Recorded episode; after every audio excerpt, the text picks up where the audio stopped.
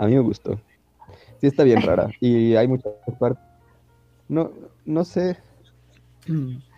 No sé si me gusta o no me gusta, o quizás no tengo opinión, pero hay partes donde de plano no veo. O sea, me tapo los ojos. Entonces, no me gusta perderme la película completa por tener que taparme los ojos, pero bueno, al mismo tiempo creo que tiene tiene valor. Hay un canal que en, YouTube que se llama Rotten Mind, donde se interesan mucho en los efectos gore y tal. Les interesa mucho, sobre todo los efectos prácticos gore. Y les gusta mucho cómo se hacen. Entonces, también tiene su valor. Vaya. Yo quiero preguntarles muchas cosas. Sí, yo quiero preguntarles muchas cosas porque la verdad tenía muchas cosas que hacer y la acabo de ver hace rato, pero estuve haciendo dos cosas al mismo tiempo. Es como que no puse mucha atención, pero medio sí le entendí dos, tres cosas. Pero sí, de repente cuando escuchaba un sonido extraño, porque estaba, o sea, estaba más bien de escuchar la película que verla tal cual. Y y de repente escuchaba cosas extrañas y volteaba a ver y, era una escena así bien random, bien X, o sea, bien extraña. Y yo me quedaba de, ¿qué? ¿qué? ¿Qué está pasando? Y a veces me regresaba tantito para decir, a ver, pues espérate, como que ya no le entendí qué pedo. Y me tuve que regresar varias veces. Pero, este, yo les quiero preguntar un montón de cosas porque medio le entendí, creo que no tanto, o no sé, a lo mejor ahorita con la plática le puedo ir entendiendo más porque estuvo muy extraño esto. Yo Creí que iba a ser como una película de terror. Ay, yo creo que sí fue. bueno, sí, en parte. Pero yo creí que iba a ser como algo tipo paranormal, no sé por qué. Pero no, no resultó ser nada de eso. Ahora sí que ya no sé quién quiere empezar a decir esto. Videos. Vi algunos videos de cómo trata, que busqué como interpretaciones y la verdad es que siento que tampoco le entendieron mucho más de lo que yo le entendí. no aportan mucho más. Lo obvio de decir, oh sí, los tres, este, los tres como demonios del dolor, y sí, los tres mendigos del dolor y el dolor, la pena, bueno, la, es que es grief no tiene traducción, una muy buena traducción al español, es como la pena por la pérdida. Ajá, el duelo. Ajá. Y, y el sufrimiento. Sí, como el duelo. exacto, es eso. Bueno, la pesadumbre, sí, grief es pesadumbre. Buenas noches. Sí. Hola, Sergio. Hola, buenas noches. El grief, el sorrow y el despair. Sí. Y curiosamente, el zorro Pain, ¿no? es el zorro. ¿Manda? Ah, No es cierto. ¿No? Era Pain. Ah, era Pain, sí, Era es cierto. Era. Naruto. Tienes razón. el primero, el primero. Ajá.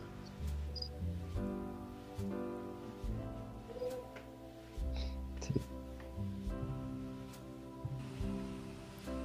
Bueno, Pues, toda la ah. película estuve. Bueno, también es evidente, ¿no? Pero se trata sobre la depresión, pero yo lo había, yo lo había Yo tenía la expectativa de que se tratara de depresión porque Alan ya había dicho que era, era parte de la trilogía de, de Las La depresión.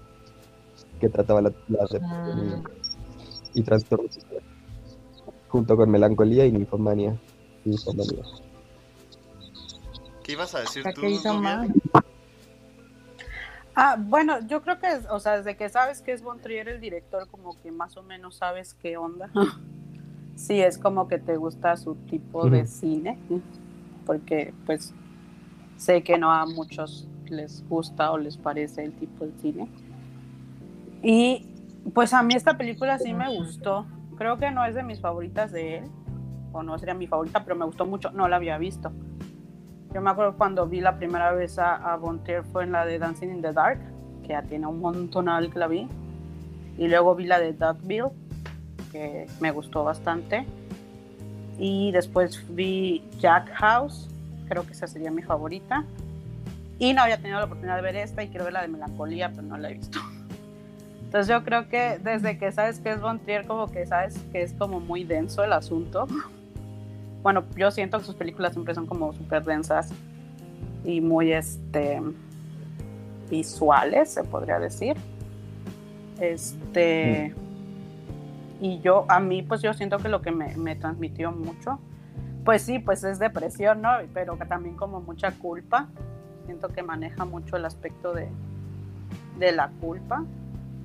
Pero, Sí. pues sí, bueno, a mí sí, sí, me, sí me gusta su cine y, y sí me gusta esta película. Me cuesta trabajo pensar por dónde deberíamos, por, dónde- por dónde podemos empezar. Sí, a mí también. Por el, pro- Sí, por el prólogo, ¿sabes? Deberíamos hacer como una recomendación. El prólogo va. Ah, pues sí. De ahí los cuatro capítulos, ¿no? Cuatro capítulos son. Para empezar. Sí, cuatro o cinco. No, son, a ver, son epílogos. Son seis, Son, Pre- ¿no? eh, son cinco. prólogo, El prólogo, los tres capítulos y el epílogo. Ajá. No, ¿No no, son no, no, no, más? no. Según yo son más. Son seis, Sí, según porque hay uno que es anticristo. Sí. Porque Ah. están eh, Pain y Despair, pero entre Pain y Despair creo está anti- anticristo. O entre... A la mitad está entre uno de esos tres está anticristo. Ujú. Como, capítulo. Pues bueno, empecemos por el prólogo. Según yo. A lo mejor no un ¿Y quién capítulo, va pero aparece un título ahí como de anticristo.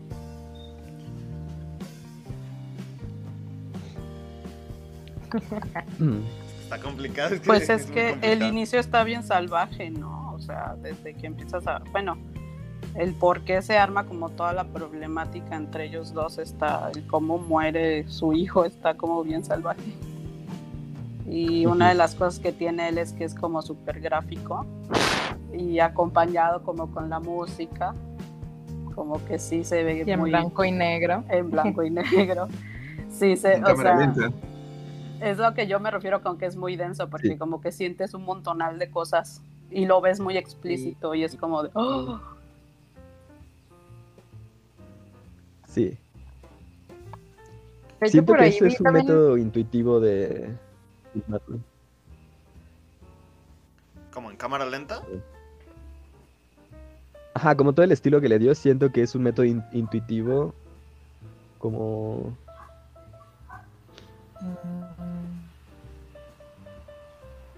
Impactante. Sí. Sí. Y bueno, es que ah, me acuerdo mucho de lo que dijo Jan la semana pasada ahí en el grupo que dijo, ah, es que el comercial de perfume. Y sí, sí parece realmente. Pero... parece un. Como que es, a- en este inicio ya marca perfectamente el tono de lo que va a ser y- e incluso te, muestra- te va mostrando como poquitas cosas que te van a ir diciendo, ah, va, va a ocurrir esto, como el hecho de que pues el niño al subirse a esta mesa tire estas tres estatuas, que las, las estatuas tienen ahí escrito Pain, Sorrow y Pain, Es Grief. ay, perdón, Pain, Grief y Despair.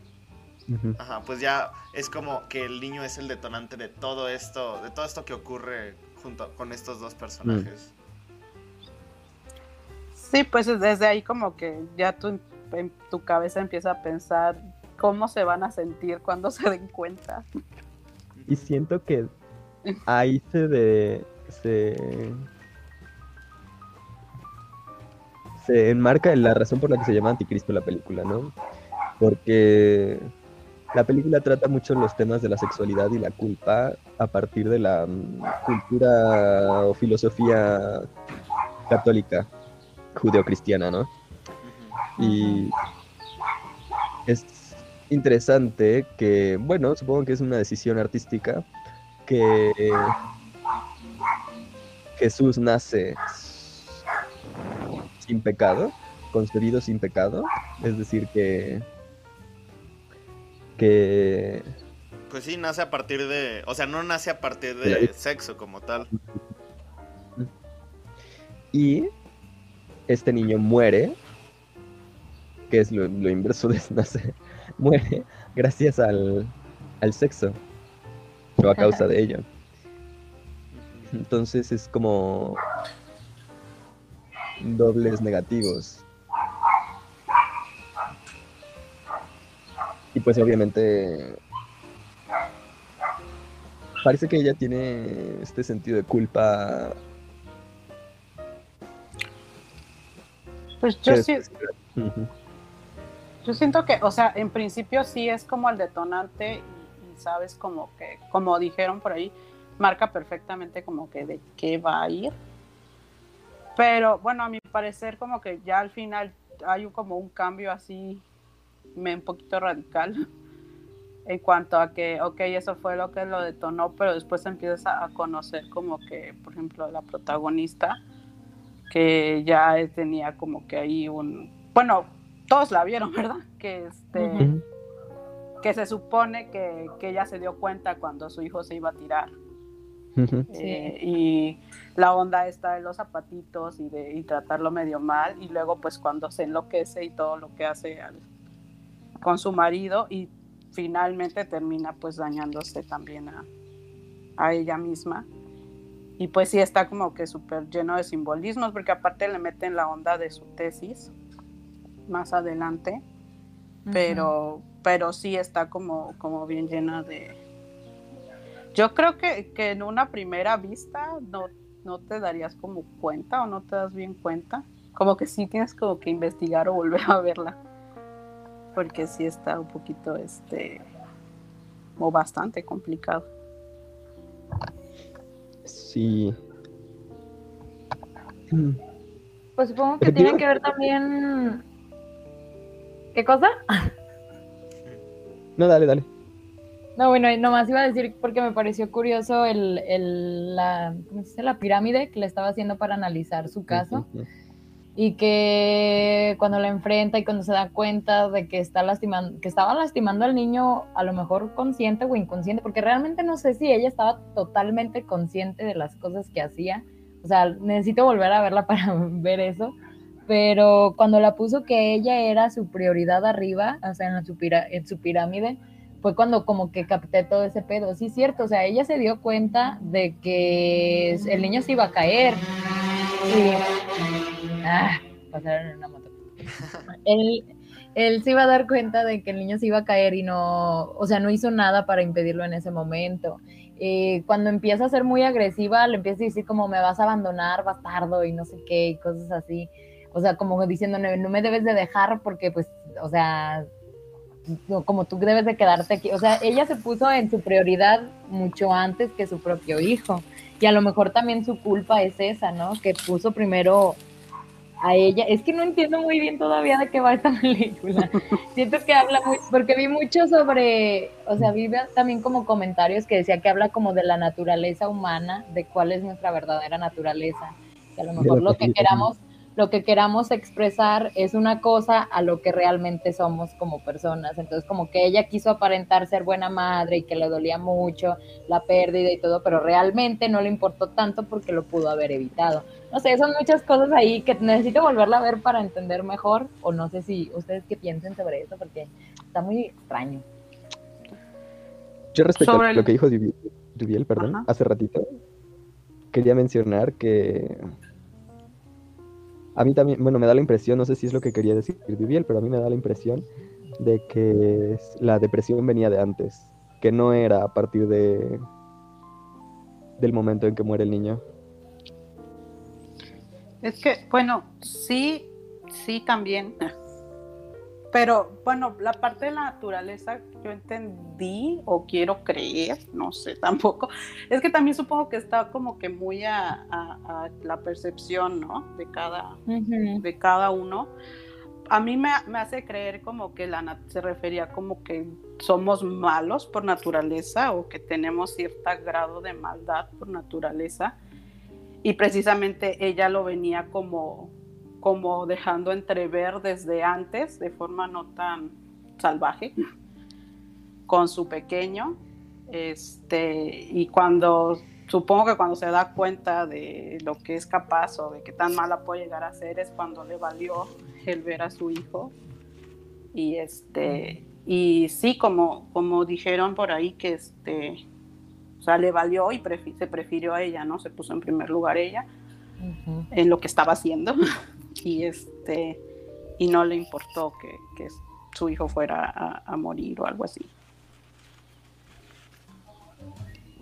Sí, este, eso que dicen que parece no que fuese el detonante, ¿no? La muerte del hijo parece que fuese un detonante para que, digamos, este muestre toda esa especie de, no sé, de, digamos, de, de odio, o por lo menos de confrontación que tenía hacia, hacia su pareja, ¿no? Pareciera como que una excusa más que en verdad le fuese un dolor, que parece que, que nos muestra un poco, ¿no? Que en verdad sufre bastante.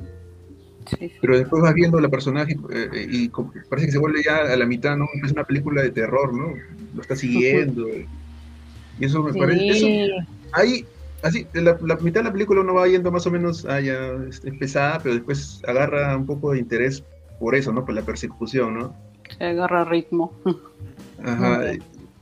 Y, y- y me parece que después este se pone bien, bien fuerte cuando le, eh, digamos, este, más adelante ves todos los, lo que utiliza para que no se escape y, y ahí te das cuenta que en verdad no, no- no parece ya el hijo, parece ya no, ni siquiera parece que se acordara de su hijo, sino solamente le importara a ella, ella y solamente ella.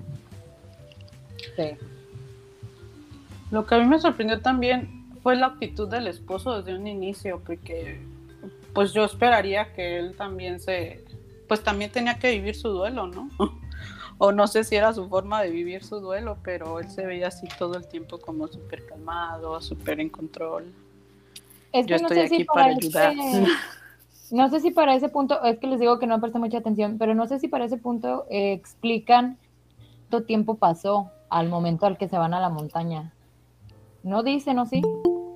No me acuerdo. Parece que es Creo mucho. que, creo que no. es que bueno, O si sea, no te no especifican eso, si no te especifican eso, a lo mejor duró, no sé, un año después de la muerte y el señor ya pasó su proceso de duelo, pero ella todavía no.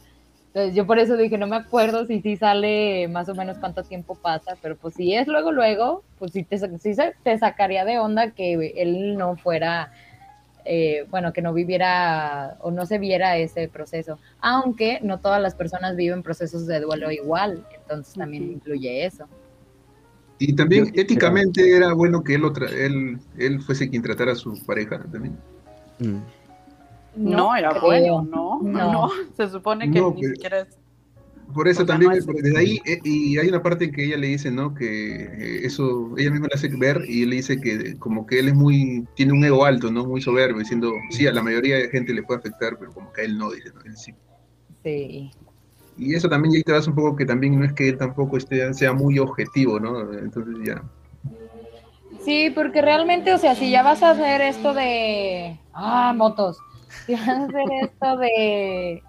De. O sea, de ayudar a, a tu esposa, no sé, porque tampoco creo que nunca especifican bien qué es el, el, don. Supongo que psicólogo, la verdad, porque si fuera psiquiatra, pues sigue siendo médico.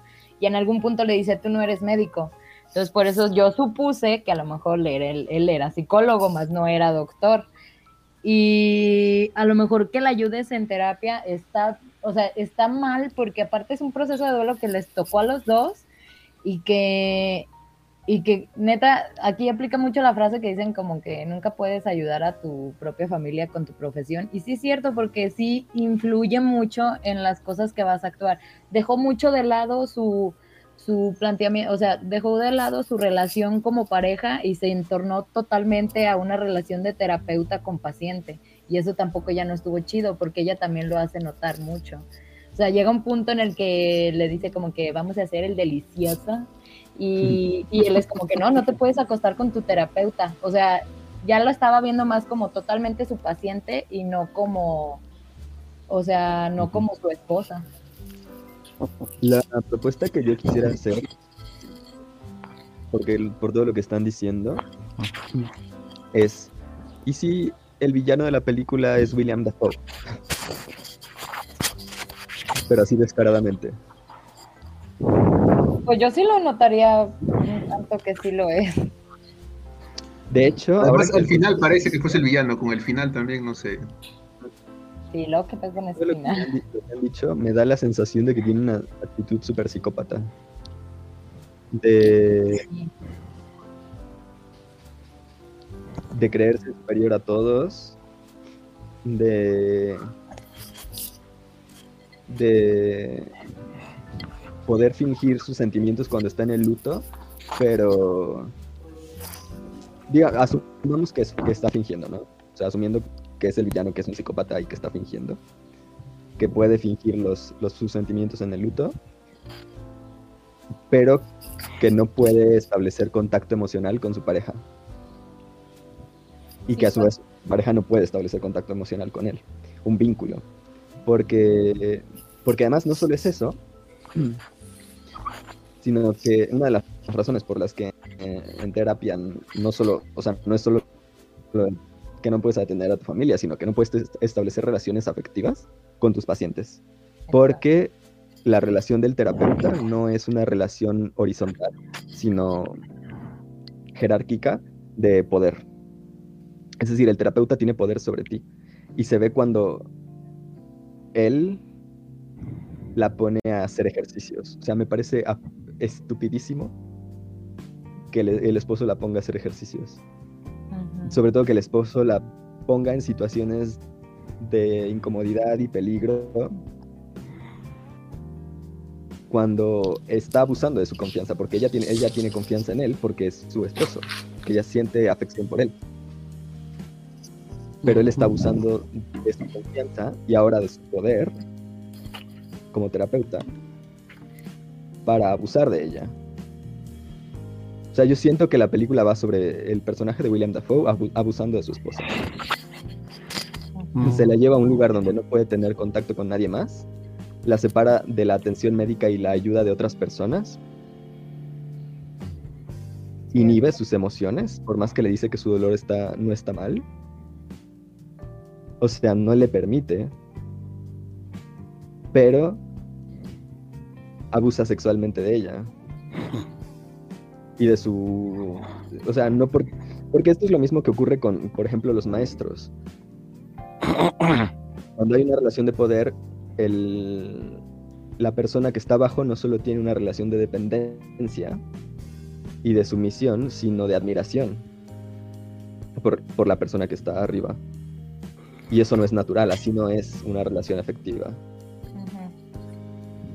una relación efectiva tendría que ser horizontal. Mm, así es.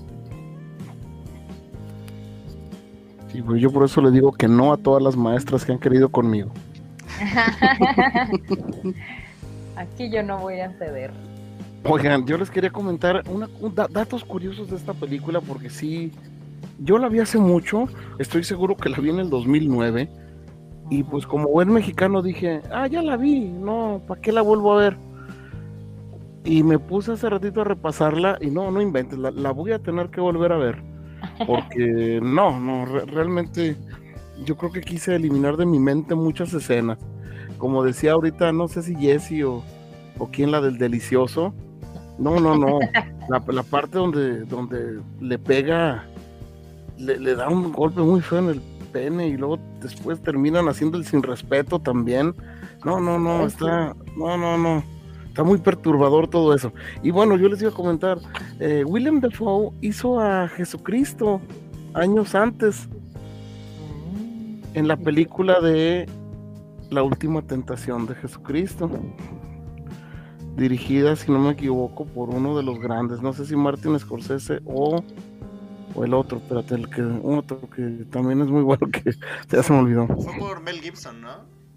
No, no, no, nada, de eso. Sí, sí, sí. Ah, no, es un peliculón. No, no, es un es una película maravillosa que se llama La Última Tentación de Jesucristo y pues la música es de Peter Gabriel, se llama Pasión, el disco. No, es un película, no, no, ese de La Última Tentación. Y, y, curiosamente, William Dafoe es Jesucristo y ahora William Dafoe sale en el Anticristo. Eso también se hace un dato curioso. Otra, esta chica que se llama, no me acuerdo cómo se llama, por acá la Charlotte, Charlotte. ella es la, como, ella es la chica de Lars von Trier, es decir, la, la musa, siempre la junta en sus películas. Sí, ella hizo una infomanía. Sí, ahorita comentaban ustedes de melancolía, que a mí en lo personal me fascinó melancolía. Se me hizo hermosísima esa película. Y sí, sí te deja esa, ese sentimiento de, melancolía. no sé si la ubican, es de que se va acercando la luna. La luna se sale de su órbita y poco a poco se acerca a la Tierra a tal grado de que se va a estrellar. Sí, se va a estrellar contra la Tierra algún día. Pero mientras tanto te toca ver unas imágenes de la luna. Imagínense si de por sí cuando está llena se ve bien hermosa. Imagínate la luna más cerca. Y, bueno, total, eso implica que la marea sea más alta, bla, bla, bla. Pero este señor Lars von Trier como que estaba buscando su filmografía y realmente no es prolífico.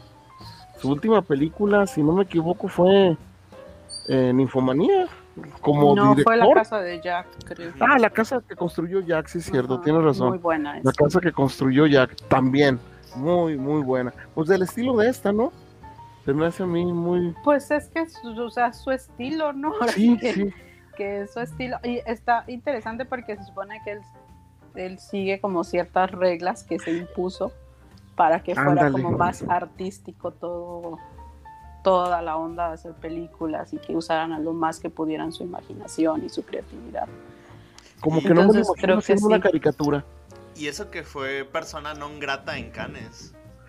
Ajá. ¿Por esta película? ¿Por Anticristo? ¿O por la casa que construyó Jack? No, fue porque me parece que en una presentación dijo que él admiraba a Hitler y en Cannes lo vetaron. Ah, sí, por antisemita. Ok. Pues bueno, sí. Creo que él viene de una familia judía, de hecho. Ah. Pues bueno, realmente él es danés, ¿no? Si no me equivoco, y acuérdense del papel de Dinamarca en la Segunda Guerra Mundial. Eh, pues Dinamarca fue un país aliado a, a Hitler. Y bueno, por ahí va la cosa. Pues me gustó, me gustó lo más que puedo decir. Ay, es que está canijo de ver. ¿Cómo nos ponen a ver cosas raras? Sí, ¿Tú sí crees que Willem Dafoe es el, como, pues, el antagonista, como dice Mora? Sí, sí, definitivamente. No lo había visto así, ¿eh? Pero no, Carlos Enrique me ha abierto los ojos y sí, no, no. Willem Dafoe siempre es el malo. ¿Lo vieron en el faro? Es el malo en el faro también. Willem Dafoe no puede ser bueno jamás. No, acuérdate que tenemos. No podemos hablar del faro hasta que Mora la vea. ah, bueno, bueno, pues solamente dije el faro, pero sí está bien. Pero no, no. Debes verla, Carlos Enrique, la verdad. Sí, sí la quiero ver. Y de las. Me, llama la atención de las, de las composiciones que hace Lars von Trier, que las he visto justo ahora que me recuerdan de Melancolía pero también se ven aquí con los ciervos y, y la chava caminando en el bosque. Me recuerda mucho a las ilustraciones de un, de un ilustrador sueco que se llama John Bauer. Que tiene ilustraciones muy de ese estilo, donde el bosque es como súper gris, mágico pero aterrador, y se ve un personaje ahí como brillante en medio de la inmensidad y la oscuridad del bosque. Muy interesante. Yo creo que es parte de sus influencias. Sí. De hecho, creo que, o sea, sí trata de que sea como súper artístico todo. Y empalmar precisamente sí, con, arte. Sí, también se inspira mucho en pinturas, en ilustraciones para, pues, las composiciones de sus películas. Creo que la más obvia es como Melancolía, esta imagen de Kirsten Dunst flotando en el río. Sí, como Ophelia. Exacto. Ah, es que a ti te gusta el nombre de Felia, ¿no? Sí, sí, sí. Sí, sí algún día tendré una hija con ese nombre. Pero, bueno, ah, yo creo que de lo que habla esta película es sobre cómo los hombres, o al menos el sexo masculino, tiene esta necesidad de control. Porque justo cuando... Mm, bueno, fue algo que yo noté, que justo cuando Willem Dafoe se da cuando tiene esta charla con esta chica, que aparte me, gusta mucho que en la película no, tengan nombres los personajes. Ah, cuando ella le dice que ya está como curada, que le dice, ya me siento bien, estoy curada, se nota que él pierde el control y se nota que él, lo que él necesitaba era tener el poder sobre ella. Que ella estuviera mal. Ajá. Así es. Sí, es básicamente de cómo busca el control y la manipulación de las mujeres para obtener todo el poder. Pero a fin de cuentas, como todo esto va, está condenado al fracaso. Yo creo que hay que poner atención en, en el momento en que, como estaban diciendo, en el momento que anota finalmente en la lista de terror, de temores, cuál es el que está hasta arriba y escribe mi.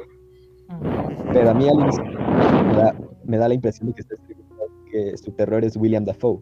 Y luego le pone comillas, como si fuera el yo. Pero primero escribió yo. Ajá. Ah, es cierto. sí, primero escribió mi y luego las comillas.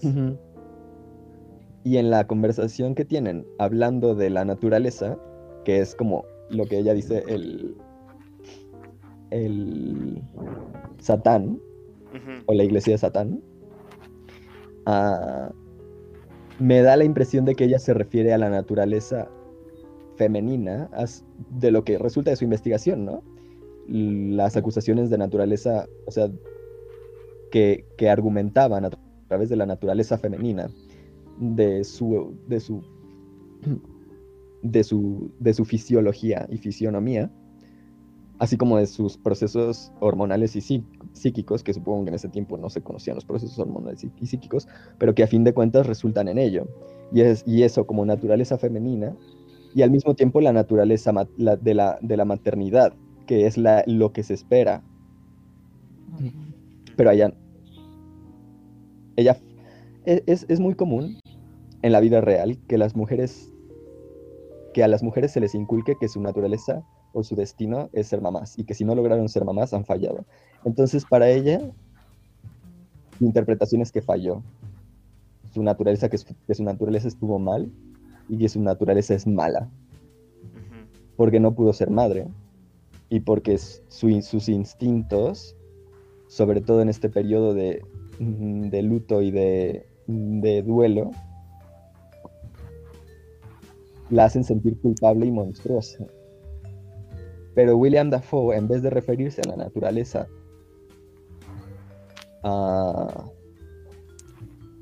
de, o sea, en vez de ver él la naturaleza como la ve ella, como una consecuencia de la que no tienes control, lo ve como liberar la brutalidad. Y justo ella le dice, ah, tú te refieres a la naturaleza que permitió el asesinato de millones y millones de mujeres. La naturaleza humana. De, O sea, pues, como que... No, no, es que la naturaleza humana, entre comillas, porque se refiere a su propia naturaleza. Digamos, bueno, sigo asumiendo que es psicópata, ¿no? y que son como sus ideas súper este, macabras de la vida, insensibles que es su naturaleza, que se podría atender, pero bueno, es su naturaleza, pongamos. Como que ella estaba este, justificando un poco el feminicidio, ¿no? De, todo lo que estaba, digamos, de su tesis que decía. Ella decía como que hay maldad en, las mujeres, ¿no? Y como que sentía, no sé, como que estaba perdiendo a, a la hora de elaborar su tesis o su trabajo, como que estaba convenciéndose de eso. Incluso hay momentos en que él, ¿no? Él un poco la confronta, ¿no? Con eso, le diciendo, ¿no? ¿Por qué estás, este... Eso es para que hagas tu trabajo, no es para que lo tomes, como digo, como una postura, algo así. Ahí creo que habría que pensar en el momento en que ella escuchó un llanto en el bosque. Porque ese es el momento de ah. ruptura, ¿no? Yo creo que ahí pensó ella que falló como mamá. A partir de ahí. Y pensó que empezó a como racionalizar todo esto que se decía mal sobre las mujeres, porque ella se estaba concentrando en su tesis, no en su hijo, lo tenía abandonado, no lo cuidaba mucho, estaba muy concentrada en ello, ¿no? O sea, se ve que sí trabajó, pero...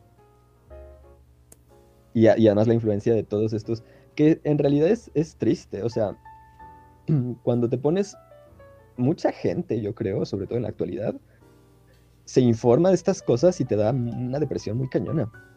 O sea, es raro, pero tú dices, pues es que no, no te está pasando a ti ahora mismo. Pero cuando lo reflexionas, es una reflexión muy triste y horrible, muy oscura. O sea, para reflexionar sobre esas cosas te tienes que ir muy profundo y muy a...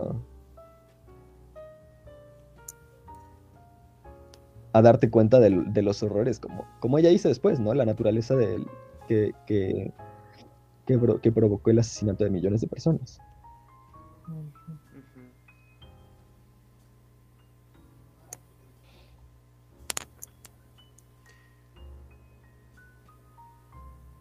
¿Quiere hacer una pequeña pausa? O sea, es, es, es, al final esa es mi interpretación.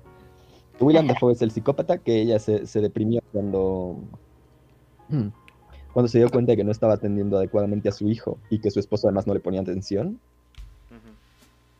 Eso de los zapatos es bien, bien notable, ¿eh? Sí. Y de ahí fue de bajada y sin frenos. Bueno, algo que me pareció curioso que ahorita dijeron lo de los zapatos es como, porque también llegó el punto en el que ella le dice que nunca les importó o sea, que a, este chavo, o sea, a él no les había importado ni ella ni sus hijos, ni su hijo, pues. Que hasta ahorita que ya está haciendo como esto de la terapia es cuando ya le llama más la atención pues su esposa y así. Y después, o sea, yo decía, pues, o sea, no entendía muy bien por qué, pero cuando empezó a ver que él encuentra las fotos y las está viendo y así, o sea, neta yo también pensé como de cómo, cómo, cómo es que tú tampoco no te diste cuenta de que ella le estaba poniendo los zapatos al revés. O sea, ¿cómo no te das cuenta? O sea, realmente tampoco estabas como que muy al pendiente de ellos tampoco. Y ahorita que lo dices dije, bueno, sí es cierto. A lo mejor dentro de la naturaleza de Defoe era esto, de, de o sea, como él tener el control, tanto que no necesitaba estar al 100% hasta que pasó algo así como una crisis.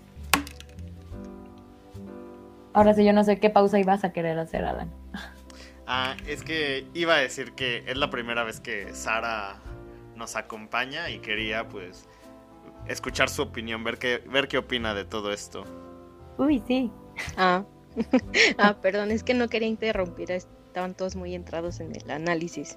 Hola, este es mi primera vez, este, pero bueno, sí, este, con lo que dice Allen con respecto a mi interpretación, yo ahorita que están ustedes mencionando todas estas partes como de de que yo lo entiendo más como el masculino contra el femenino así. Mm, yo creo que, bueno, yo lo vi de la manera en la que no es tanto en el lo, lo sexo, sino más bien el, la naturaleza del ser humano contra la, los instintos propios de, de, sí. O sea, por ejemplo, yo lo vi de la manera en la que, por ejemplo, eh, en el bosque donde se encuentran ellos, se encuentran los animales estos, em, que se supone que representan cada uno como eh, los reyes magos, si no me equivoco. Y cada uno representa como una especie de instinto, o más bien dicho, una cualidad del ser humano que nosotros tendemos a suprimir. Y cuando están dentro de la casa, ellos mismos se sienten como, ¿cómo decirlo? Como a salvo, porque es algo que ellos pueden controlar en el aspecto de que la casa es algo mm, material que el hombre se, hace, así como las barreras mentales. Mm. Y uno de ellos, este, de las barreras mentales que, que se van haciendo, pues es los conceptos del bien y el mal.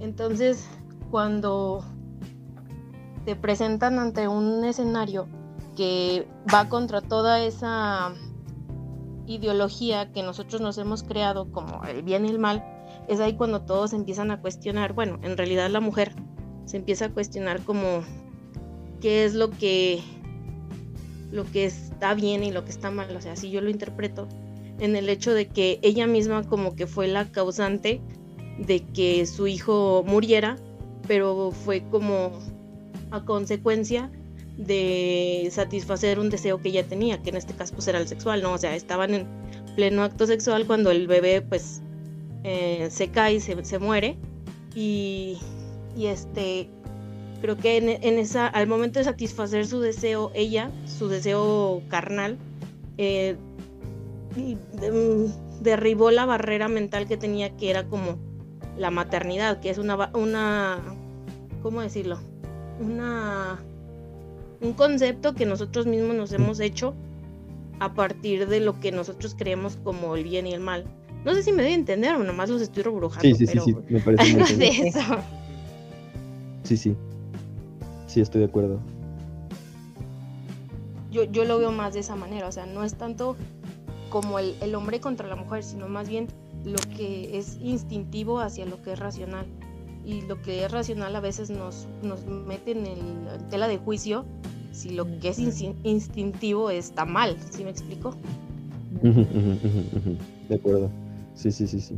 Bueno, de acuerdo en que habla de eso, pero yo creo que también habla de lo masculino contra lo femenino. Primero porque el- la tesis, literalmente la tesis como el objeto de la película es ah, ah, el feminicidio, ¿no? Y, y bueno, al final la quema. O sea, no solo la mata, sino que la quema. Y a mí me parece muy simbólico de. Pues de que es sobre. Y luego aparecen varios cuerpos de mujeres también, así, cuando él va caminando. Tanto en el árbol como al final contra. Digo, encarando, ¿no? No sé si contra, pero me imagino que sí. Con, encarando a William Dafoe. Encarando y ¿sabes además sin cara, como. Bueno, creo que también ahí, o sea, en eso como lo están diciendo también, eh, desde el tiempo, o sea, ella como que, bueno, lo que yo entendí, como que la representan en la manera como, o sea, como la queman y todo, como a las brujas de la, o sea, de la época. De así Salem. muy-.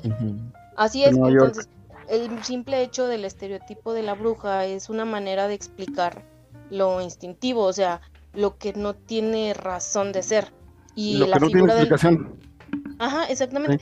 Y la figura del hombre es aquel que es, digamos, que es consciente, es este dominante y es pensante. En- yo en esa así lo entendí, o sea, que la figura del hombre representa todo aquello que nosotros mismos podemos controlar y así como los hombres en aquellos tiempos controlaban a lo, a lo irracional, a lo instintivo, que eran las brujas como concepto, las quemaban este, yo así comprendo el, personaje de del psiquiatra o el psicólogo, no sé qué era. Este, y como esa manera de, de tratar de contener aquello que es como el instinto, ¿no? Como lo, lo que es la naturaleza de- del ser humano que vendría a representar la mujer. Aquí el pro- es que aquí el problema que yo tengo es que estoy de acuerdo en que esa es la perspectiva de William Dafoe, pero sigue siendo feminicidio. Porque, número uno, se puede explicar, ¿no? O sea, el que él no lo entienda y que en la Edad Media no lo entendieran es, ignora- es, es ignorancia, no es, no es justificación. Y, y de todas formas, o sea, el, el- hecho de que, o sea, se ve un proceso, ¿no? Él la, la, la separa, la segrega de todo, la introduce a partir de sus propias, de, de las propias, del propio trauma de la, de la chava, la introduce en su esfera de poder y, y la tira de loca. Y lo interesante de los locos es que una vez que alguien dice que estás loco, todo lo que digas confirma solamente que estás loco. Y pues eso es lo que se hacía con las brujas. O sea, si una bruja decía, no, esto no soy bruja, solo miren, les puedo explicar cómo hago este proceso de cultivar hierbitas o cómo saco esta medicina, les puedo explicar, pues, oh, ah, tiene pacto con el diablo, miren lo lista que es, no puede ser, mátenla. O, o si se quedaba callada, ah, se quedó callada, mátenla, está admitiendo la, la, qué es lo que ella hace, o sea, ella, ella, ella trata de ser honesta al inicio, trata de decirle, no puedo, quiero mis medicinas, el doctor dice tal, que, que necesito estas medicinas, eh, no creo que pueda, mm, me siento. Y luego intenta decirle, mira, ya estoy bien, ya no pasa nada, ya nos podemos ir, todo bien. Hasta que ella ya no puede y lo tiene, o sea, se tiene que salvar, ¿no? Porque ella, o sea, yo siento que se ve toda la película que ella no va a salir. Sí, de hecho puedes em, y asumir dadas eso. las circunstancias de una figura de poder, de, de las, las analogías de, de- con, la, con la brujería, la tesis. O sea, sí, sí estoy de acuerdo en que hay una contraposición de lo natural contra lo civilizatorio. Pero esa es una contraposición judeocristiana imperialista. O sea, no solo se lo hicieron a las mujeres, a las brujas, ¿no? O sea, esa, es la misma justificación del colonialismo, del genocidio, de, o sea, de un montón de atrocidades. Yo soy más valioso que tú porque yo traigo civilización. Tú no eres humano. Porque no estás civilizado. Sí, sí, completamente de acuerdo con lo que dices.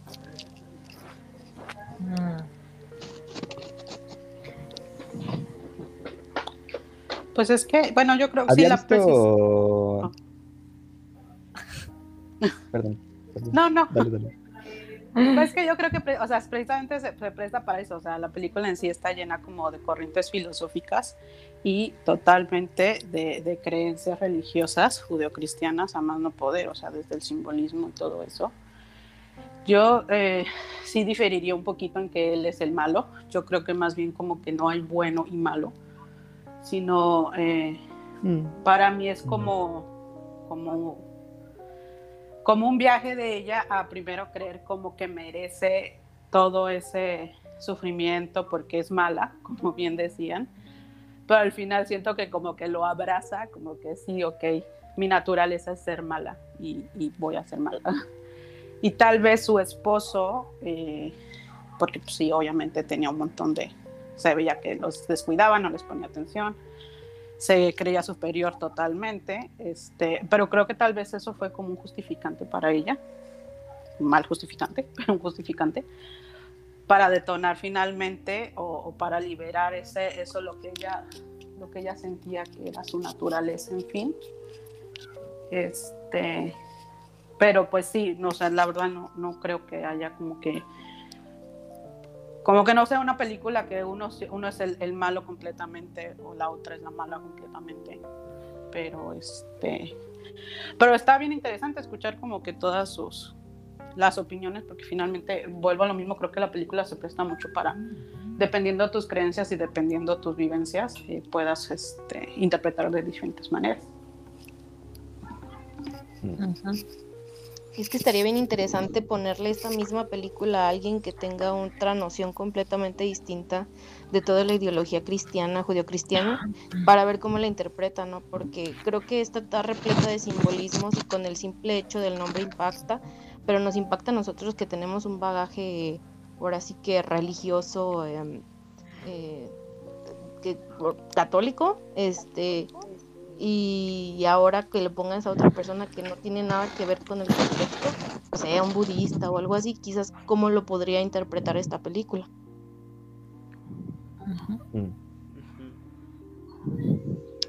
Yo creo que la, la película en sí va desde el título Anticristo, creo que Anticristo significa la maldad humana inherente que todos tenemos y de eso va la película en, en todo el sentido. Primero, la protagonista femenina, creo que el catalizador donde ella se vuelve mala es el grito que escucha en el bosque. Y el catalizador de cuando William Dafoe se vuelve malo es cuando ella le dice que ya está curada. Y ahí es cuando los dos se vuelven malos. Entonces, el anticristo significaría la maldad que llevamos todos dentro. Yo creo que eso trata de decir Lars von Trier en esta película. Y es verdad, no todos somos malos en cierto sentido. No podemos ser ni completamente buenos ni completamente malos, porque es inhumano ser completamente malo o bueno. Así que creo que la película va sobre eso. Así lo he entendido toda la película. Así es. Oigan, pues yo para romper un poquito el hielo les compartí algo de mi autoría, ya que anoche me puse a ver la de el padre, de Father. Y, la verdad es que me dejó muy bonito sabor de boca.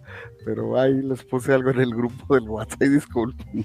Es que esto sí está demasiado denso, la mera verdad. Sí es, una película muy, muy oscura. Me estaba acordando de la serie de Dark, por lo que decía hace ratito, creo que Carlos Enrique, de, de lo del bosque, el bosque gris.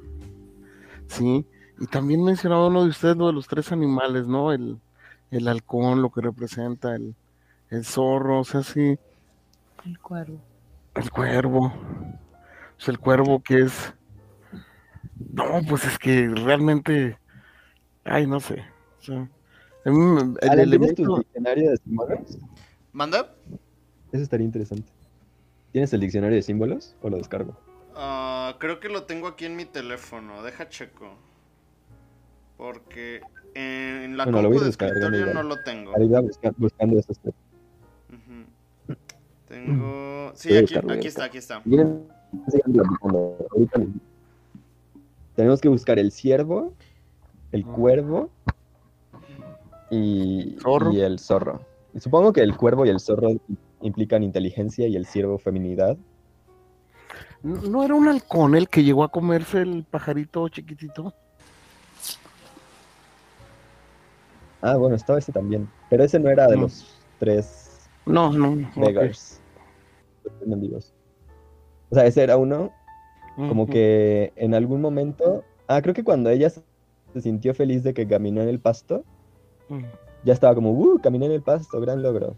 Y, y en eso cae de un árbol un pajarito, como Sí, para el día, ¿no? O sea, un bebé que estaba tratando de volar Sí, se llena de hormiguitas. y se lo come un... Sí, cae lleno de hormigas, increíble, ¿no? Pero sí, o sea, como para arruinarle el día, es como, no, bastante triste. Ay, es que- Así se... O sea, yo creo que está, está padre porque, bueno, así se siente, ¿no? O sea, estás deprimido es como... como, bien, salí de mi cuarto. Y, no sé, se va la luz o cualquier cosa, le cae un plato y es como, "Oh, voy a volver a mi cuarto. ¿Qué querías que buscara en el diccionario de símbolos? Mm, ¿El ciervo?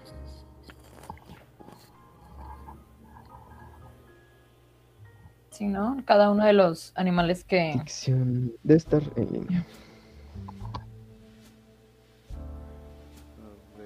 Yo imagino. Que son.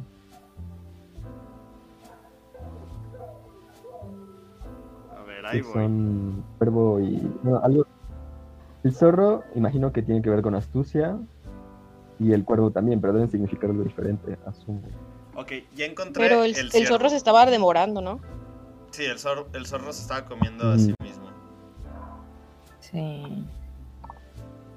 A ver, Y lo... a ver, no, di- dilo tú. Dale. Estoy aquí checando algo. mm, nada más... Ah, bueno, Buriel, ¿no? Yo, bueno, yo no iba a hablar, pero ¿Quién iba a creo hablar? que Pero tiene si quieren hablo. también con, con los o sea, los animales estaban haciendo algo o estaban en una situación este específica, porque me acuerdo que el, que el ciervo eh, estaba como, ten- tenía cargando como a su cría ya muerta, y no me acuerdo del ciervo que, que era, pero se me hace que tienen que ver con lo que hacía, porque si ahorita que dijeron que el zorro se estaba como comiendo al mismo, entonces supongo que el simbolismo más que el animal es como que lo que estaba haciendo o en el contexto, no me acuerdo del cuervo. Porque hasta el zorro El creo que cuervo dice una el frase árbol así, ¿no? El cuervo era el que no se callaba, creo, ¿no? Cuando estaba en la... Sí, que hizo que encontrara... Ándale. Entonces cre- creo que tal vez su simbolismo más, más, Sí, más bien en la lo- situación. Y que ahí por primera vez se nota muy agresivo el, el don, pues. O sea, porque le empieza así como a pedrar, de que como cállate. Y no se callaba. Y no se callaba y volvió a hablar. Y lo encontraron. Sí. No lo mataba, lo mató como cinco veces, intensa Y no se moría. Se movía. tampoco. Pero no sé, o sea, no me acuerdo el cuervo que, que representaba. Si, si este, el dolor o el duelo o la... Era la desesperación. Si va por en el orden, aparecieron el ciervo como el grief, que es la pérdida de, el- de la cría. El zorro Ah. como el dolor, porque se está comiendo a sí mismo. Mm. Y el, el ave como despair, porque lo tiene desesperado de que no se calle. De hecho, ahorita que, ahorita que Ajá, mencionas creo que eso, entonces va más por ahí. Ay, perdón. Es que justo eso que dices, bueno, aquí en el diccionario de símbolos dice, el ciervo, eh, digo, el ciervo es símbolo de velocidad, pero también de temor, animal consagrado en la antigüedad clásica a Diana, Artemisa, la Virgen cazadora, evoca de forma casi similar a los Hataka búdicos. Allí el ciervo de oro no es sino el propio Bodhisattva, que salva a los hombres de la desesperación y busca aplacar sus pasiones. Oh, eso, bueno, eso es, es interesante, pero no es judío cristiano, cristiano y no sé qué tan válido es. Pero está interesante ese último. Ahora déjame busco al cuervo, que es como ciervo pero con U. Ahora, este, una, una pregunta, una pregunta, este, a, ella cuando impide para que se vaya este, su esposo, la primera opción que se le ocurrió fue ponerle en verdad una especie de grillete ahí en, el pie, así, o sea. Sí. O sea, no sé, pero ¿cómo se te puede ocurrir eso como primera opción, no? pues es que se le ocurrió al Lars von o, sea, o sea, en vez de amarrarlo, no sé, se le ocurrió hacerle un hueco en el pie y ponerle eso con, y enroscarlo. ¿no? Sé, supongo que a lo mejor dentro de su inconsciente pues quería hacerlo sufrir tantito también. Sí, supongo que ya es... Y ya estaba como completamente fuera de ella, ¿no? O sea, ya estaba como que lo que encuentro lo hago casi casi. Realmente no. No creo que tenga como que un, un sentido.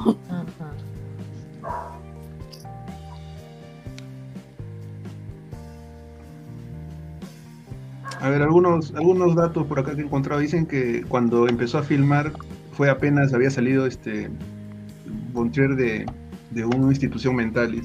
O sea, estaba tratado por depresión. Mm.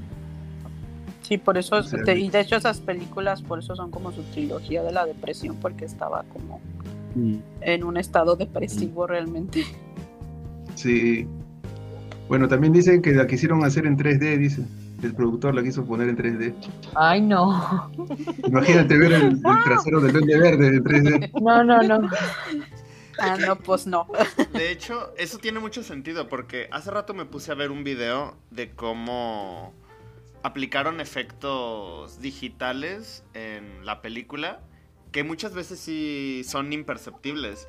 De cómo a veces cuando estos personajes están caminando en, en el bosque, Ah, lo que hacen es traquear algunas plantas para que se estén moviendo y agregarle como una profundidad y que se distorsione el espacio.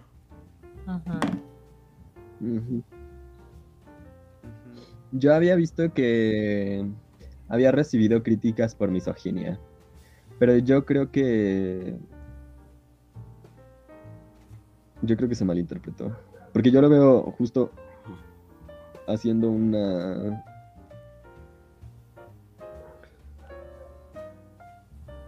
una algo más feminista, ¿no? Sí, pero bueno, no sé, no sé cómo ustedes. Porque creo que sí puede, puede haber diferente. No sé si feminista, pero sí habla de manera. O sea, sí es, sí es una. ¿Realidad? No sé cómo dicen statement. eh, es como un statement una, de, una declaración. Una declaración. particularmente sobre la caja de brujas. Ah, una declaración sobre, bueno, una, sí, más bien como un ensayo sobre la casa de brujas. Particularmente sobre la casa de brujas. Mm, es que por eso también tampoco creo que sea necesariamente, no sé si, si calificar, yo no sé si calificaría feminista, no sé. Pero creo que hablas un poco sobre la, la, la casa de brujas. Mira, encontré esto en el diccionario muy interesante sobre el cuervo. Que de hecho, creo que. A ver, dilo tuyo y ahorita te digo esto. Perdón, creo que el mismo, ahorita se los busco, pero en YouTube creo que el mismo que me habló, que donde vi lo de John Brown, eh, no hablaba de, no hablaba de, de, de la película, hablaba de cartas de Magic, pero él introduce a John Brown y creo que también tiene un ensayo de tres videos, de varias, como tres horas, sobre un video ensayo como de tres horas sobre, sobre la casa de brujas. Mm. Ahorita lo, bus- lo busco. Porque creo que es muy buena referencia para este. Ok, mira, aquí dice, el cuervo es un símbolo de perspicacia. En Génesis 8,7, él es quien se encarga de verificar si la tierra comienza, tras el diluvio, a reaparecer por encima de las aguas. Al, término de 40 días, Noé abrió la ventana que había hecho en el arca y soltó el cuervo, que fue y volvió cuando las aguas se hubieran secado sobre la tierra. Y luego también dice, ah, pero es otra la explicación fundada sobre la simbólica misma, siendo el... Ah, no, no, no, espera. El color negro asocia el cuervo con las operaciones de germinación y fertilización. Viviendo en el aire se asocia a las operaciones demiúrgicas y al poder espiritual del cielo. Como vuela, es naturalmente un mensajero del cielo y está dotado de magia adivinatoria. Como, creo que quiero retomar un poquito lo que dijo este Marcelo, que, que realmente no era como que ni buenos ni malos, porque, por ejemplo, también retomando algo que estaban hablando sobre lo natural contra lo, pues, racional, ya que habíamos, eh, es como, pues, básicamente a las mujeres, a las brujas, no, no siempre se les ha asociado como algo malo. También estuve leyendo que, pues, la brujería se asocia también, o al menos se representa como, pues, esta resistencia al pensamiento racional, al pensamiento institucional que, que los mismos humanos, pues, ponen.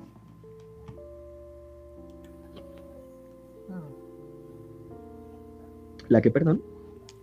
O sea, la brujería se- no es, no es propiamente re- relacionada a algo malo, sino a este pensamiento, pensamiento natural que, Mm, que es una resistencia a pues estas instituciones que crea el hombre para pues establecer como estos trenes de pensamiento.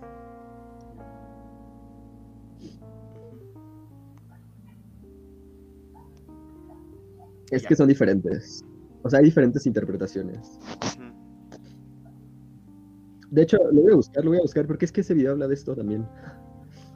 De cómo, o sea, sí se puede entender la brujería como. como rituales de contacto con la naturaleza y las wiccas y todo esto. Sobre todo en la actualidad y con el New Age se puso más de moda. Pero, o sea, nunca hay que olvidar que la perspectiva judeocristiana es que las, las brujas son monstruos y que merecen ser completamente destruidos. O sea, no hay interpretación. Es, bueno, no sé. O sea, sí, sí seguro hay, hay interpretaciones. Me refiero a que no hay como dobles. No hay como otra versión. Los, la, la, la reg- la religión cristiana tiene esa idea. Y no podemos decir como, bueno, no, también los cristianos pueden verla como, como contacto con la naturaleza. No, eso viene de otras culturas. Entonces, sí se puede hablar, yo creo que sí se puede hablar de eso en esta película, porque evidentemente ya habla mucho de la naturaleza. Pero no podemos decir que la perspectiva judio-cristiana no es como total, o sea, no sé, yo sí la veo muy totalitaria, ¿no? Si eres bruja debes morir. No hay nada que ni juicio se les hacía. Mm. Que es que no sé, me me hace sentir un poco triste pensar que ¿por, por qué ven por qué ven a, a la chi- a la chica como mala? ¿Quién?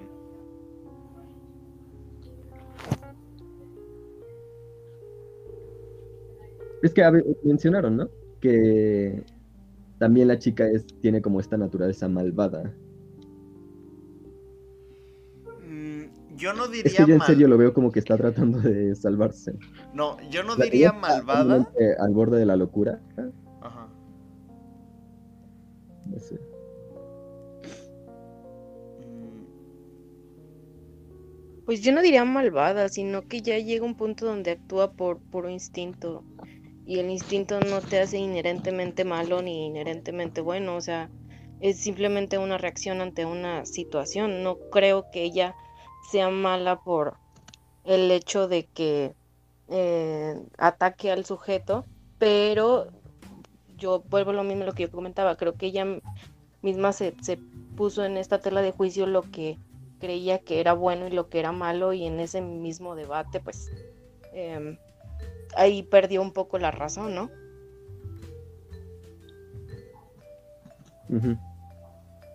Es que también llega un punto Yo creo que, no. no sé, ay, perdón, no sé si es consciente porque no sé, o sea, ya ven que primero cuando le pone como su, bueno, esa cosa en el tobillo, este, que lo está buscando y lo está paliando y todo, y después de un rato regresa y lo saca y le pide perdón y cosas así. Entonces, no estoy segura, o sea, yo creo que influye mucho la que haya reprimido emociones y que a lo mejor llega un punto en el que explotaba y por eso como que pues no sé, no controlaba, pero a lo mejor no era totalmente consciente de las cosas que estaba haciendo. No lo sé, porque también llega partes en las que se ve a sí misma, ¿no? Por ejemplo, al final cuando grita, y cuando se corta el clítoris, porque creo que piensa que con eso ya va a liberar esa parte, o no sé, no sé si tenga que ver, de hecho quería preguntar sobre eso porque no sé, o sea, yo lo veía más bien algo así, como que no era consciente cuando hacía cosas por instinto, por así decirlo. Creo que ese Yo creo que no es mal, también, ¿no? mala. Es porque, digamos, um, en la primera escena donde se cae el niño y ella después nos damos cuenta que había visto que se cae el niño, parece que pone el placer sobre la tragedia, ¿no? Ella en ese momento que se cae el niño parece que llega al orgasmo y entonces ha puesto su placer sobre la tragedia que iba a pasar. Entonces, eso creo que representa, nosotros lo tomamos como maldad tal vez, pero ella como en la naturaleza dice que no hay maldad, porque si en la naturaleza no hay maldad, nosotros los humanos creamos la maldad y la bondad, pero en la naturaleza no hay maldad ni bondad, son cosas que pasan. Cuando el pajarito se cae y se lo comen los- las hormigas y después se lo lleva el halcón, para nosotros parece algo malo, pero en la naturaleza es algo ok, que pasa. Y, y- y yo pienso que no, no nos quiere, von Trier no quiere decir que, que hay maldad o bondad, sino son cosas que pasan. Serán tragedias, serán difíciles de ver, pero son cosas que pasan. Y a veces nosotros mismos podemos Sí, poner nuestro nada, placer no, o nuestra no. alegría sobre tragedias que pasan en, en todo lugar, ¿no? Como Mm, dice, la- mm, los sí, conceptos sí, sí. de bondad y de maldad lo definimos nosotros. O sea, Claro. y, y lo que vemos de, la- de ella, más que maldad, no, sino conductas irracionales de repente para nosotros, ¿no? Que estamos viendo desde una perspectiva, digamos, objetiva, ¿no? Pero, no sé, a mí me parece que actúan instintivamente y como si es supervivencia, ¿no? Igual que los animales, de repente se puede decir, pero, pero no definiría como maldad, ¿no? Tal vez sí como irracional. Sí. Mm. Y es que creo que aquí se congenia, es que estaba pensando en todo este momento y sí es cierto, o sea, ahorita que también lo dijo Marcelo, y porque justo nos enseñan, o sea, nos ponen en escena la parte en la que ella se da cuenta de, de que sí vio al niño y que sí pudo haber como que haber hecho algo ah, para salvarlo, justo cuando se corta el clítoris, porque justo en ese momento te enseñan esa escena. O sea, porque antes también, bueno, yo pensaba también que ellos no se habían dado cuenta y que por algo se había muerto el niño, pero hasta ese punto nos enseñan esa parte de la escena. Entonces, a lo mejor se relaciona con lo que, como lo que ahorita lo que decía Marcelo. Sí, sí, sí. Sí, porque antes eh, creo que les cortaban, en, en esa época de las brujas, les cortaban el clítoris a las mujeres para que no sientan el placer, porque Sí. el placer era, era diabólico, ¿no? Y el órgano, el clítoris es el, el- la única función que tiene es dar placer, no, no le han encontrado otra, otro beneficio, digamos, otra función. Entonces en la Edad Media les quitaban el clítoris para que no sientan placer y que no sean diabólicas, digamos. Mm, sí, tiene muchos simbolismos. Sí, sí. Sí. está muy chido. muchas partes no las vi. Muchas partes así super hardcore, la verdad no las vi. las, las gore, ¿no? Porque sí, es que son grotescas, pero es, de esa forma también el cine, ¿no? El cine trata de movernos emociones, ya sean malas, grotescas, buenas, pero trata de mover emociones en nosotros. De eso trata el cine. Si el cine no moviera esas emociones, no sería tan bueno como lo consideramos. Sí. De hecho, vi una entrevista de William Dafoe hablando sobre eso, en, particularmente respecto a esta película que es valioso y que si estás dispuesto y mentalmente preparado te puede hacer reflexionar sobre cosas y así. Mm. William Dafoe está bien loco, la verdad. Pero nos encanta, ¿o no? Uno de los mejores actores. Sí.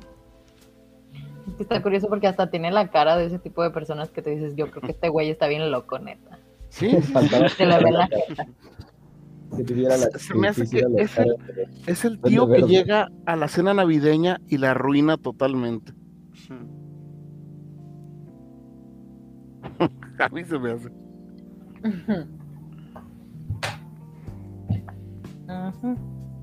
Pues yo creo que en definitiva necesito volver a ver esta película. Sí, yo también estoy igual. Yo por un tiempo no.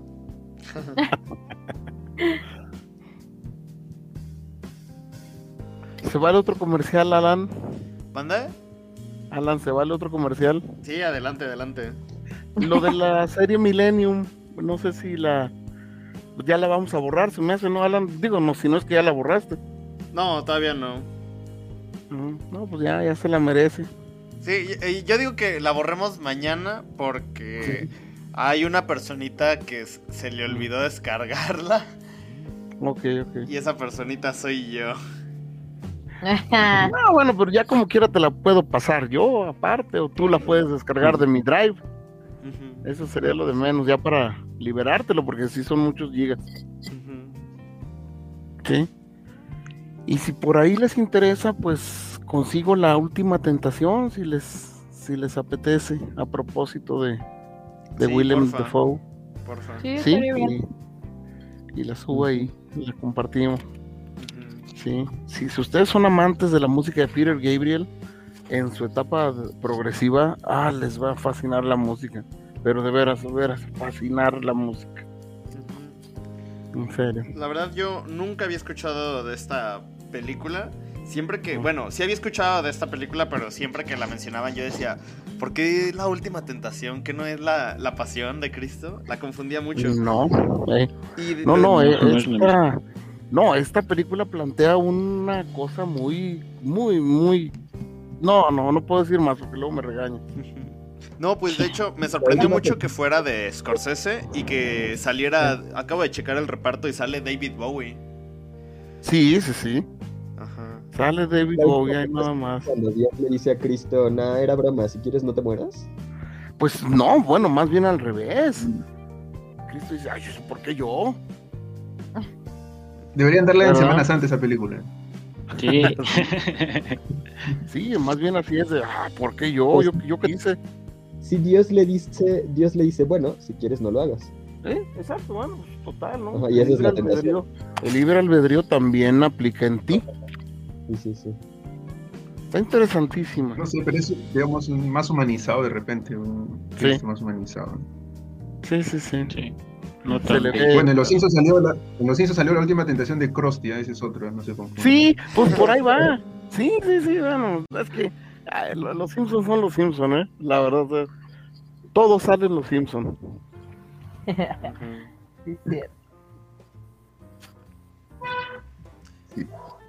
Pues bueno, entonces, si la puedes subir, eh, estaría encantado, de verdad. Claro que sí. Sí, estaría chido. Claro que sí entonces, pues ya para acabar, porque pues ya es tarde, algún último comentario. Vean todos los de Last Bounty. Sí, sí, sí, sí, Omar, tienes toda la razón. Y hay que preguntarle a quién la escogió que por qué la había escogido. Empezando por la de York. Nos quería traumar, seguro. Yo Le cogió, la dejó y no se- la dejó nomás para que veamos y tampoco quiso, Se la quiso opinar. y fue el primero que no se atrevió a verla. Sí. Nos, nos tiró la bomba ahí. Ajá. Sí. Voy a dejar esto por aquí. Y me voy. Lentamente. Ay, pues sí, yo creo que sí, necesito volverla a ver porque la verdad no le puse mucha atención por estar haciendo otras cosas. Pero yo creo que sí la voy a ver como en un mes o algo así, porque sí está canijo. Sí. Ya. Y luego ya con toda esta información, como que la puedo entender mejor ahora. Sí. Sí. Bueno, yo, yo tengo una pregunta. para todos. Ay, perdón. No, Este, no, dale, pero nada dale más así dale en general. Si les gustó o no les gustó la película. O sea, sí, netamente. A mí sí, mucho. A mí Es también. buena, sí. Ujú. Sí, Sí. a mí también me gustó. A mí sí me gustó. Porque a ti, ¿Mande?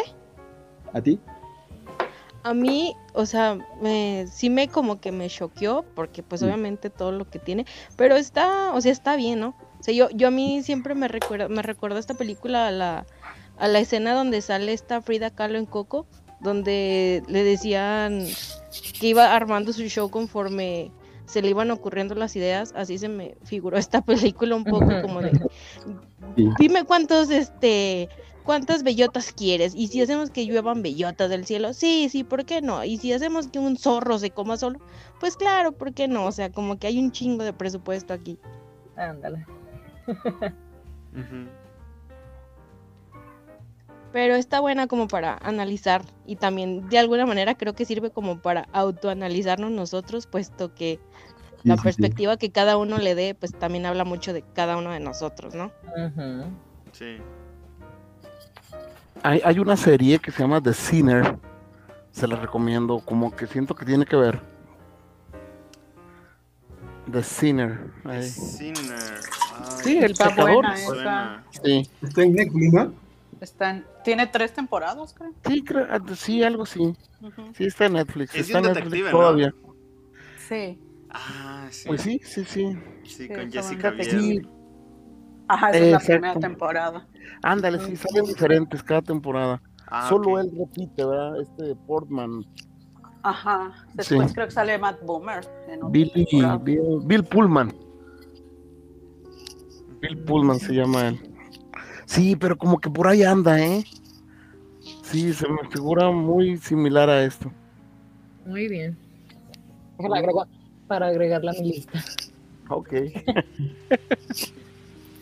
Ay, pues mucho gusto. ¿Cómo van con las películas de los Oscars? ¿Están viendo? Pues te digo, yo me yo acabo de ver El Padre y por eso se me ocurrió ese meme. Ujú. Yo ayer vi por, por fin el juicio de los siete de Chicago y uff, me encantó. Sí gana Sí, Sacha Baron. ¿Tú, crees que Sacha Baron Cohen gane a mejor actor de soporte? Ay, no sé, no sé, no sé quién, no sé contra quién compite. Mm, ok, no, yo tampoco lo tengo en la mano, pero A ver. pero él está nominado. Sacha Baron Cohen. Mm. Ah, yo creo que lo va- se lo gana, se lo va a ganar Daniel Kaluuya. Ujú, definitivamente. Y, y a mejor actor, bueno, masculino, pues, eh, ¿quién será? ¿Anthony Hopkins o Ojalá, Anthony Hopkins, definitivamente el... No, este- yo vi también El Padre y creo que Anthony Hawkins debe ganar. sí, verdad? Pues sí, sí puede ser. A menos que este otro, el que es de su edad casi, espérate, este. Ay, Gary Oldman. Gary Oldman. Por la de Mank, ¿no? Ujú. Ay, sí, la verdad que este año sí estu- estuvieron muy, peli- muy peleadas las películas, pero sí hace falta el cine, definitivamente. Sí. Oye, Alan, ¿y este domingo no tenemos planeado nada? ¿No vas a planear nada? Juntarnos. eh, Puede ser una conversa previa. Juntarnos virtualmente a ver los Oscars. Pues igual virtualmente para verlos, ¿no? Pero pues estaría chido hacer una como post, ¿Una pre, previa? una ¿O previa. previa? Ajá. Ay, ahí sí Bueno, les voy a pues. fallar porque el sábado es mi cumpleaños, entonces todo el fin de semana me la voy a pasar de peda. Eso es No, todo. pero, pero puede ser antes, fue antes del sábado. Ah, pero voy a no estar sé. viernes, sábado y domingo. Ah. No sé qué dice Alan, a ver qué día. Sí, si lo ponen también un post como el lunes, como para ver qué onda, estaría chido. Aunque yo no voy a ver ni madres, pero los puedo buscar. Ajá, Está pues, bien. pues sí, sería como un post, la entrega de premios, ver qué onda y así. Bueno. ¿No, ¿No recuerdas qué canal lo- los pasan? ¿Qué canal es el, el que tiene los derechos de los Óscares? Mm, Yo siempre los veo en TNT. En TNT, ¿verdad? Ajá. Pues, eh, no, no creo que sea muy difícil incluso encontrar TNT y poner aquí en la computadora TNT y así como tienes ahorita tu estás que estás presentando ahorita, pues ¿por qué no presentarlo de TNT? ujú. No sé si el internet da, no sé. Sí, es lo que yo también estaba pensando. Sí, No tal- sé si le- sí, porque aparte sería eh, checar la transmisión y la llamada. Pero no se perdería nada. Pues podría ser, a ver, a ver qué se te ocurrió, yo estoy puesto ese domingo. Sí, a ver, Como a ver qué, a ver qué hacemos. Como todos los domingos desde hace muchos, muchos, pero muchos años. E- Es, mi noche, me gusta mucho, la considero mi noche favorita del año. Sí, sí, sí. De hecho, Ay. hasta me preparo con palomitas y ahí nadie me hace ruido, se unen mis hijos. bueno, se pone bonito, se pone bonito. Sí, yo Ah. también, ya desde hace varios años, ah, a veces es con mis amigos o a veces simplemente mi mamá y yo vemos la entrega y ahí ap- apostamos a ver quién le atina más a la quiniela. Eso hago yo, como maestro de la prepa, eso hacía yo, hacía hasta el 2019. eso, sí. Es más, ¿sabes cuánto les cobraba por quiniela una bolsa de palomitas, una bolsa de papitas? Y haz de cuenta que al que le atinara a más, se llevaba todo el pote que le dicen, todo el montón de, de, de bolsas de papitas.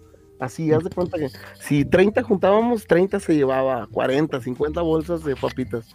O sea, fomentando la obesidad yo.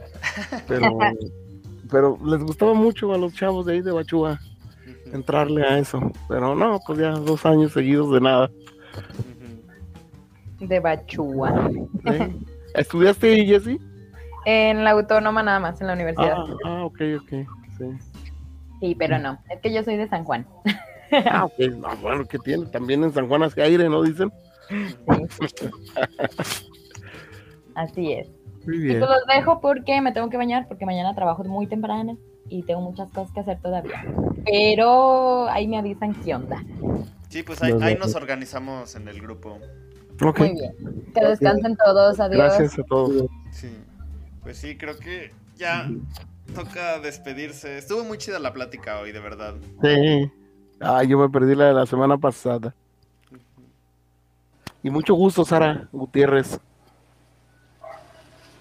Ah, mucho gusto y gracias por recibirme.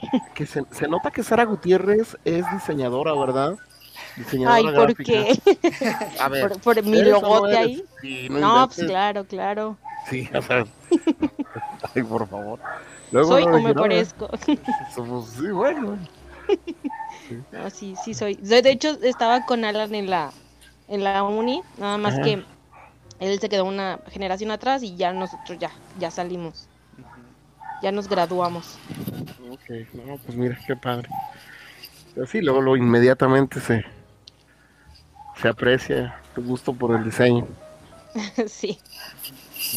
Y por el cine también. Sí, sí, sí, sí, ya veo. Sí. Pues mucho gusto, Alan, gracias. Ah, gracias como cada semana por invitarme. Sí, y, y bueno, ahí les sigo compartiendo, eh, les comparto esa película, pues. Y te repito, pues si no las has bajado.